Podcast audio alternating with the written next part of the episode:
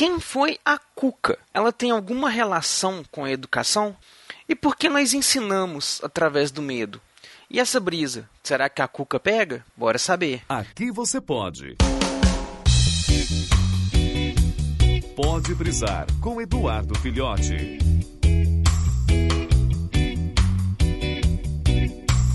Saudações, brisouvintes! Certamente vocês já devem ter visto aí ao longo das suas vidas ou acompanhando os filhos ou o que quer que seja, aquela clássica obra do Monteiro Lobato, O Sítio do Pica-Pau Amarelo, né? Tem mais de uma versão, tem a clássica lá do dos anos 70, me parece, ou 80, não sei bem. Tem a versão mais recente, né, dos anos 2000 e tudo mais. Mas de qualquer forma, uma das personagens que é a, a, talvez a maior vilã da série toda é a Cuca. A figura da Cuca, como nós conhecemos, como ficou imortalizada pela figura e pela obra do Monteiro Lobato, é aquela bruxa com aparência de jacaré, né, coisa mais crocodilesca assim, que tem o intuito de sequestrar, roubar crianças e tudo mais para transformar em sopa, para comer, para fazer magia ou o que quer que seja.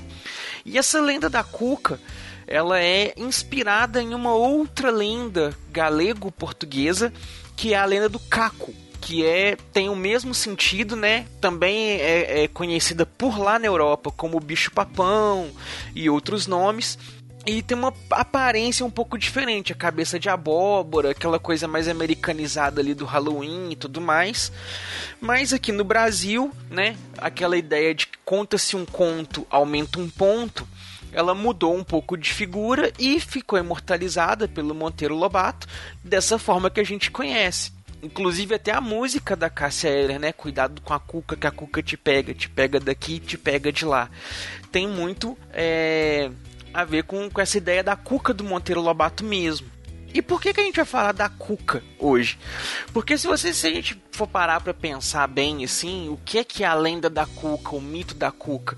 Ele é aquele tipo de mito, né? A categoria de lenda da Cuca é aquela mesma que encaixa o bicho papão, como eu falei que veio lá da Europa também, o homem do saco, o carro preto, é, é o boi da cara preta, né, das cantigas de Ninar e tudo mais, que é aquela figura maléfica, misteriosa, sobrenatural e tudo mais, né, o que quer que seja, que tem o poder ali, digamos assim, de é, causar um mal para as crianças. E esse é um mito que é muito utilizado para educar. Só que como que é feita essa educação da questão da cuca? É aquela educação à base do medo.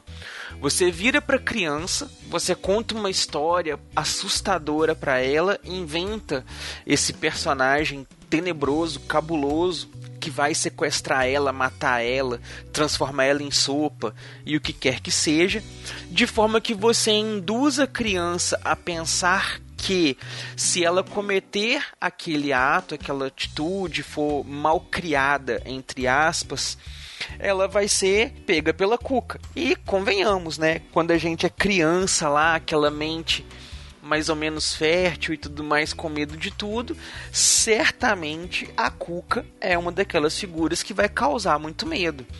E essas lendas, né, esses mitos, eles estão presentes não apenas na figura da Cuca, igual eu falei aí.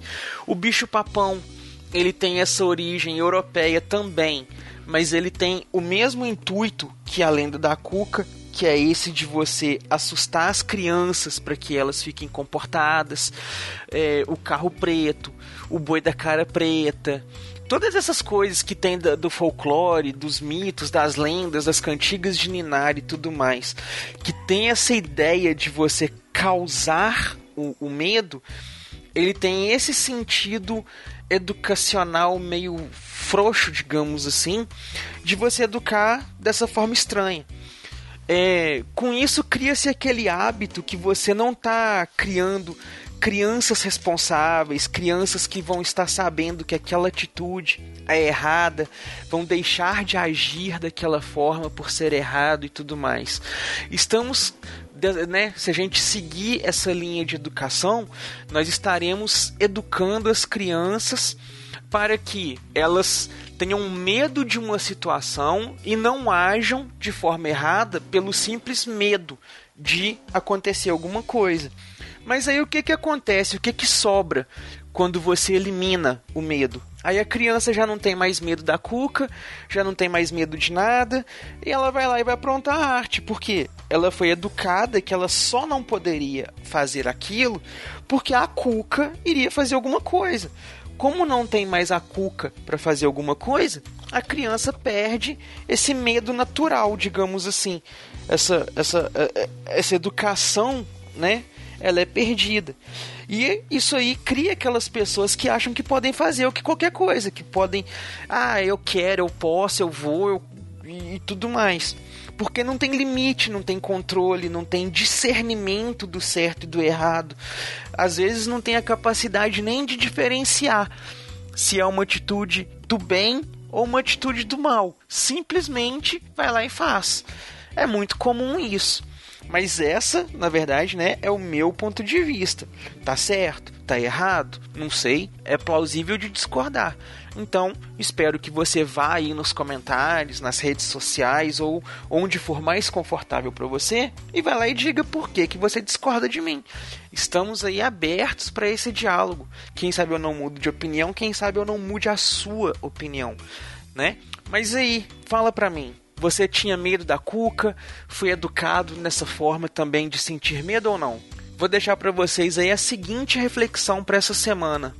Nós estamos educando as nossas crianças para serem responsáveis ou para serem medrosas? Enquanto vocês refletem nisso aí, eu vou preparando a próxima brisa. Nos vemos lá então. Valeu!